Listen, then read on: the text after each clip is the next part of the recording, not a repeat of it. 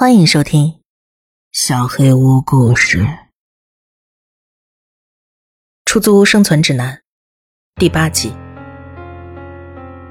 当我透过窗户看到普鲁登斯一脸疯狂的握着园艺剪刀时，我愣住了，我惊呆了，脸上的烧伤一点都不疼了，全身麻木。铲除邪教那帮人带来的宽慰，还有从德里克身上找到朋友的喜悦。就像我的灌木丛上的每一片叶子一样，彻底消失了。他为什么这么做？我对他做过什么？我哪里得罪过他？每一个可能的答案在脑海中闪过，内心的挫败感不断的打击着我。关于这里的一切，是一个又一个得不到答案的问题。每当解答一个，就有十个新的等着我去问。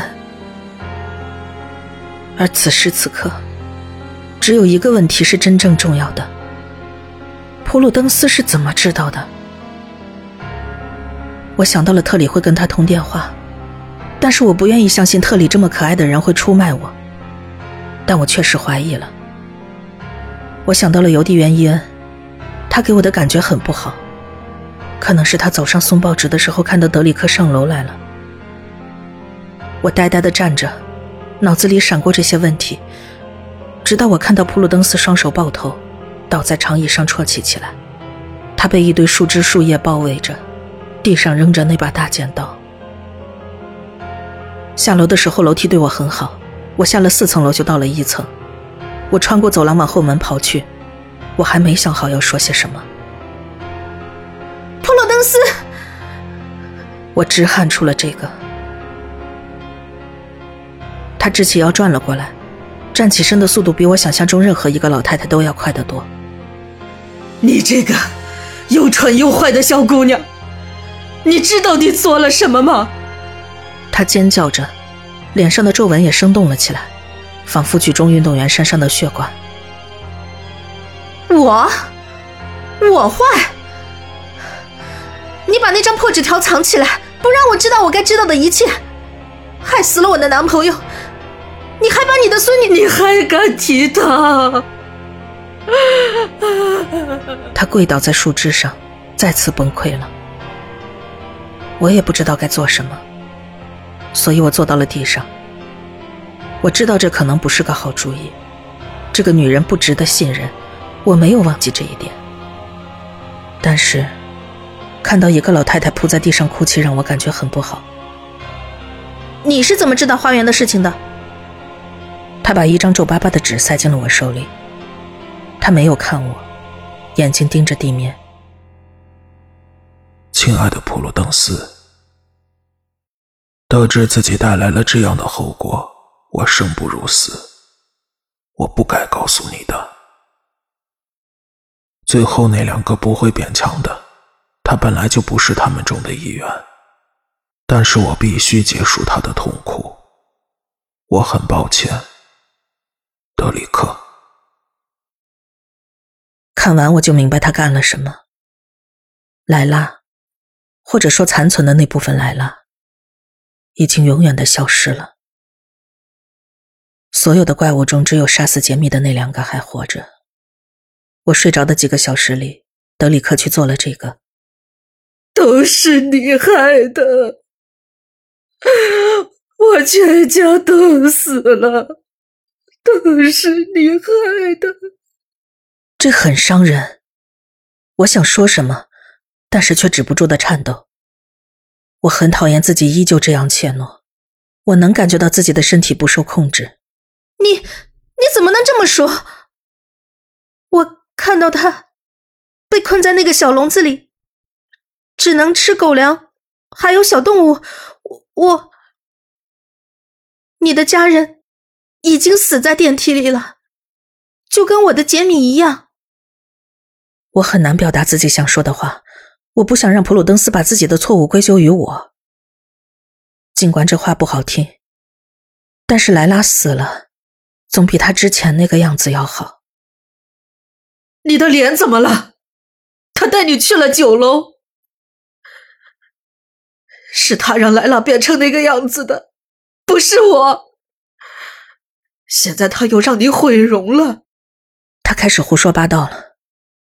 他说到我的脸时，我感觉自己的脸上一阵悸动。我真的该去医院了。这不是他的错，你伤害了他的感情，他会那么做都是因为你，这是你亲口告诉我的。我拼命为德里克辩护，但内心还是对他的所作所为有些不舒服。我没办法放下芥蒂。莱拉是个无辜的小女孩，她不应该因为普鲁的错误受到惩罚。整个事情真是一团糟。我当时痛不欲生，然后他回来了这么多年。后来我失去了伯尼，我失去了我的家，现在我不得不再次为失去的生不如死。普鲁的声音越来越轻。我环顾四周，看着他制造的混乱。看着我男朋友死去的那栋楼，内心翻着白眼。我不敢相信他居然这么自私。莱拉，她是多漂亮的一个小姑娘啊！我告诉过你，我还有两个大一点的孩子，他们也有几个孩子，但是在莱拉出事之前。我已经很多年没跟我另外两个孩子说过话了。莱拉是我第一个有机会接触的小孙女，波尼也很喜欢她，总是给她读故事，把她的糖偷偷藏起来逗她。我求儿子让他留下过夜。我的孩子们都很忘恩负义，养育他们长大有多不容易。他们受到了良好的教育，好好的长大了，但是他们并不感激我，而是纷纷离开了我，说我是个刻薄的母亲。莱拉的爸爸是唯一一个还跟我有联系的孩子，不过我们的关系也并不是母慈子孝的那一种。莱拉是我第二次好好爱一个孩子的机会。儿子答应了，这简直是个奇迹，而且他居然说服了自己妻子同意。那个女人一直都不喜欢我，当然我也不喜欢她。事情发生之后，他们都不愿意跟我说话，我再也没有收到他们的消息。他们的孩子比我的还多。那时候我就明白，我跟所有孩子的关系永远的结束了。就是这时候，德里克给了我一个解决方案，我二话没说就接受了。上次你来找我，我没有完全说实话，我说那不是我想要的结果。但是事实上，我当时真的绝望了。我知道自己没办法把他安然无恙的带回来。德里克跟我解释过他会变成什么样子。刚开始他想要阻止我的，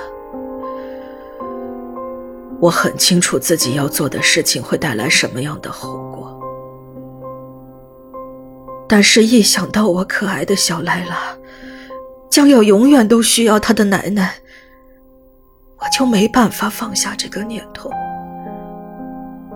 之前我可能是羞于启齿，但是这有什么好羞耻的？那次我跟德里克争吵是在莱拉回来之后发生的，那是德里克第一次想杀死莱拉。但是还是那句话。是什么样的怪物会想杀死一个小女孩呢？所以我才踩烂了他的花园。他说，他提出这个建议的时候，他的预知能力失效了，他根本不应该告诉我有这个方法。莱拉必须得死，所以我把他藏了起来，直到推土机开过来。德里克消失之后，我以为我可以跟莱拉安度余生了。伯尼也开始憎恨我，跟莱拉在一起成了我活下去的全部意义。我慢慢爱上了他现在的样子，我感觉非常难受。普鲁登斯的话激发了许多我对杰米压抑着的感情。之前我没有时间悲伤或者处理任何事情，我只是那么的想念他。我过去的生活，还有畅想过的未来，都已经遥不可及。得知德里克并没有欺骗普鲁登斯，也没有任何把莱拉变成老鼠的打算，我松了口气。他真的是个好人，但是，他并没有真正的活着。你为了他而活，没错，但是他并没有在过自己的人生。一个神志清醒的人，怎么能对自己的骨肉做这种事呢？你不懂，这个地方会让你做出不理智的事情。但是他有在过自己的生活，他有我，他需要我。他对这栋楼和他非理智行为的看法当然是正确的。我脸上的疼痛加剧，激动着表示同意。但是我仍然相信，在把莱拉变成老鼠的问题上，他就像弗兰肯斯坦博士一样失去了理智。他不再哭泣，怒火再次上升。我想要告诉他，那不是他曾经拥有的那个孩子，但是他好像对那个生物产生了一种新的依恋，取代了他所失去的。我提出的每一个合理的观点都得到他越来越多的尖叫，他越说越不理智，争论没有任何结果，我们来来回回的说着没完没了。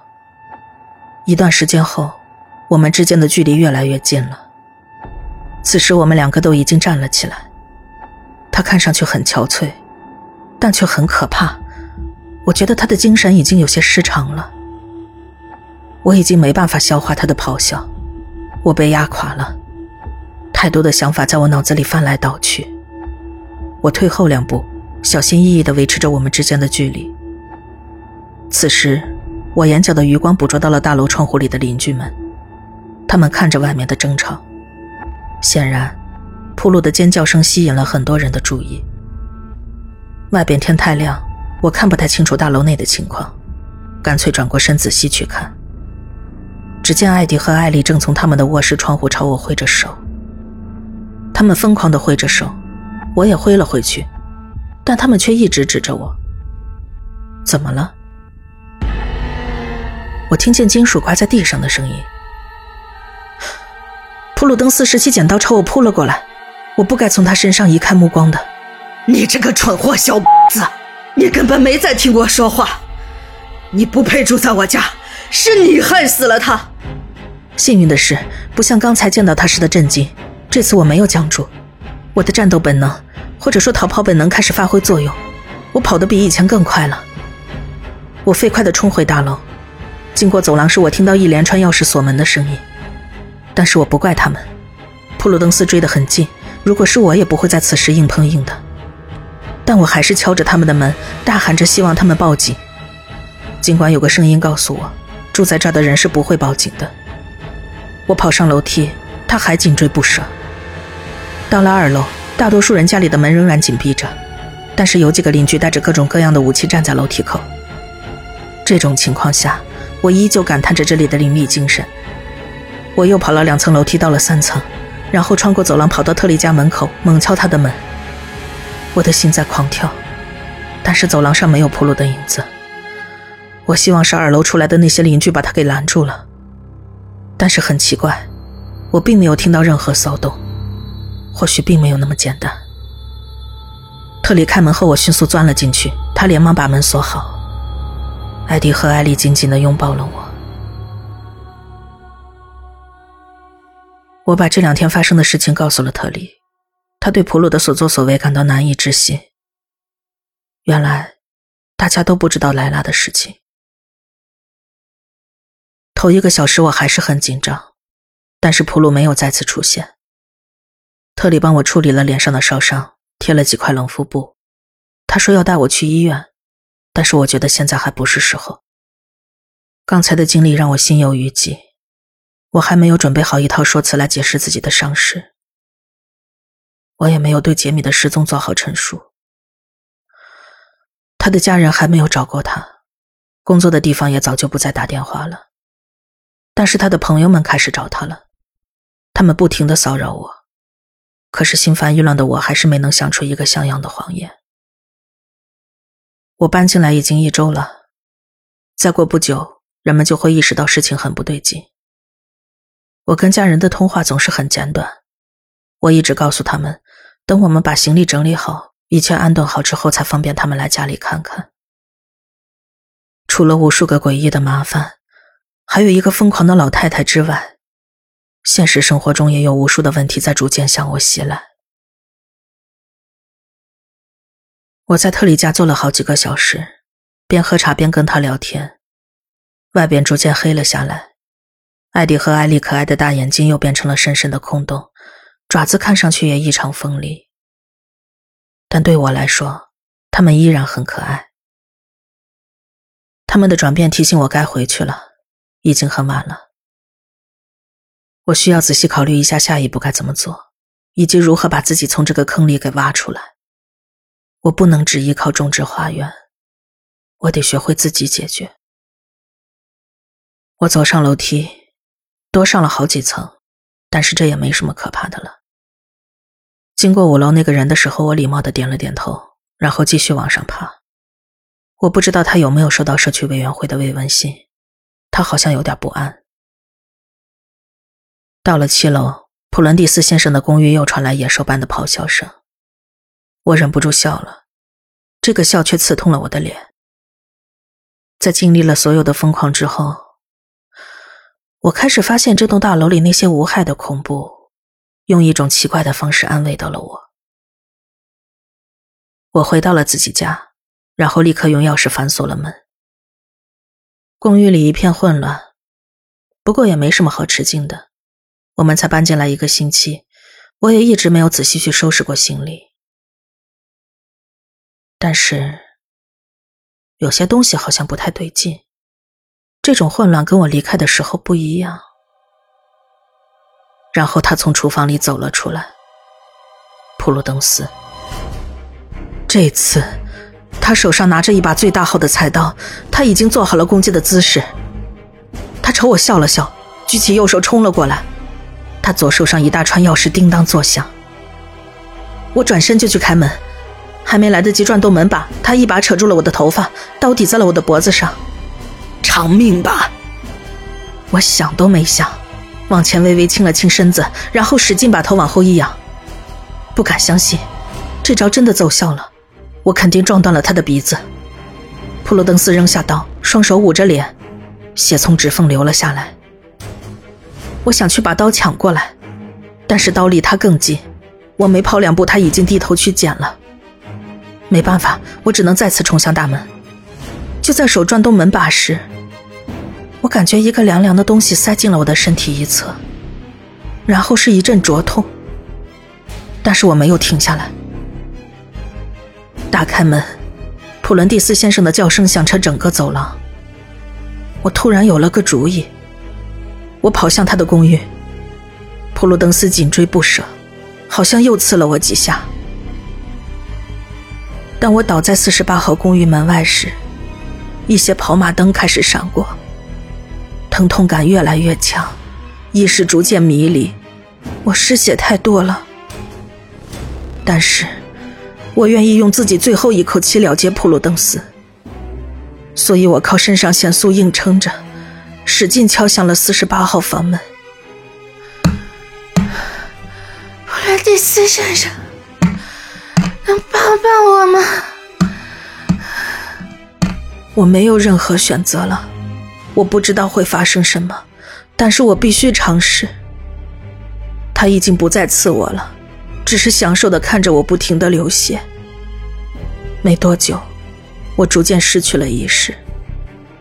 但是在此之前，我听到四十八号公寓传来沉重的撞击声，铁链被松开，螺栓被解开，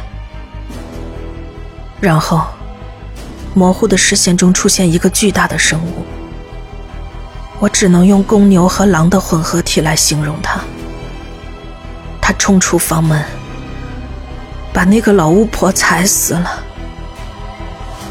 失去意识的前一秒，耳边回荡着骨头碎裂的嘎吱声。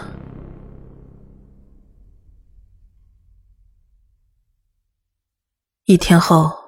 我在医院醒来，我的父母和警察都在。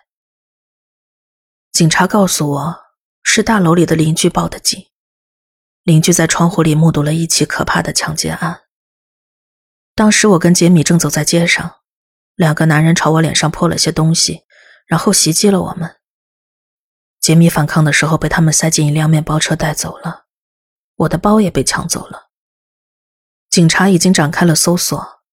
但是一无所获，他正式被宣告失踪了。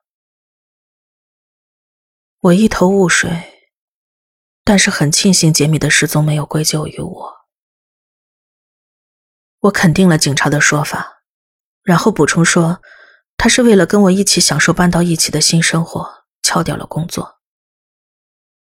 我被捅了四刀，都很深，但好在没有伤到要害部位。我失去了大量的血，但我不会有事的。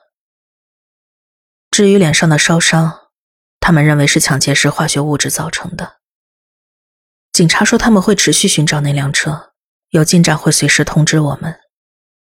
可是他们永远都不可能找到的。我也希望警察听到的故事是真的，他给杰米留下了一线生机。父母不想让我回那栋公寓了，他们说那一片太危险了。我的遭遇就是活生生的证据。但是我坚持要回去。我说想要体验一个人住是什么感觉，希望他们不要强迫我。两天后我出院了，回到公寓，这种感觉很奇怪，这里就像家一样。遭遇了这一切，这里还是有些东西吸引了我。杰米走之后，我第一次坐上了电梯。没办法，我的身体还没有恢复到爬那么多层楼的状态，我很难保证楼梯会随时喜欢我。没看到九层的按钮，我忍不住笑了笑。但是，一想到那两只老鼠怪，我又禁不住皱起了眉头。走廊上遇见普伦蒂斯先生拿着报纸和牛奶，他亲切地朝我笑笑。我也不确定你会不会回来，恢复的不错，我很高兴。我跟他友好的寒暄了几句，就好像我前几天没看到他踩死了一个人一样。整个经历让我的感知有些失真，我开始怀疑自己是不是真的被抢劫了。我在梦里发现了一封信，发生了一些事。我一直都不喜欢那个女人，但是楼下那位女士，绝对是你真正的朋友。他朝我眨了眨眼，转动钥匙进了门。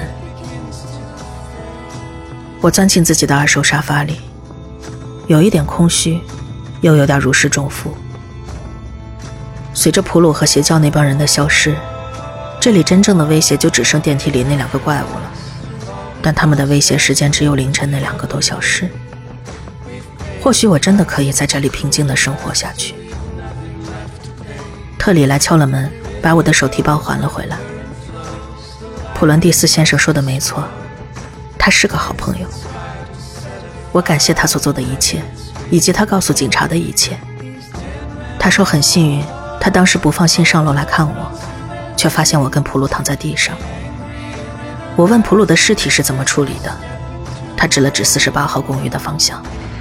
他当时正在吃。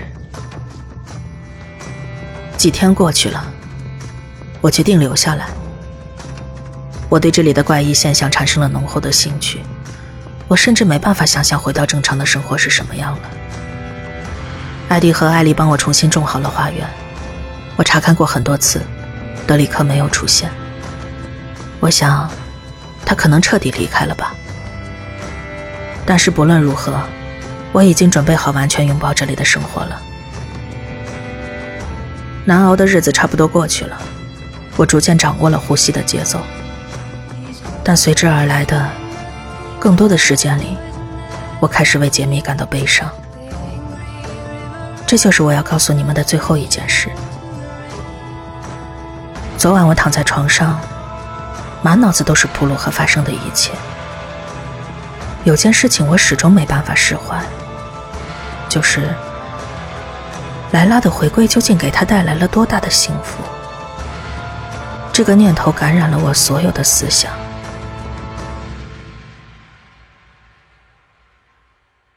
我知道你们都警告过我，但我还是做了。我重复了那个仪式。我还没有见到他的面。但是我听到了抓挠声，杰米回来了。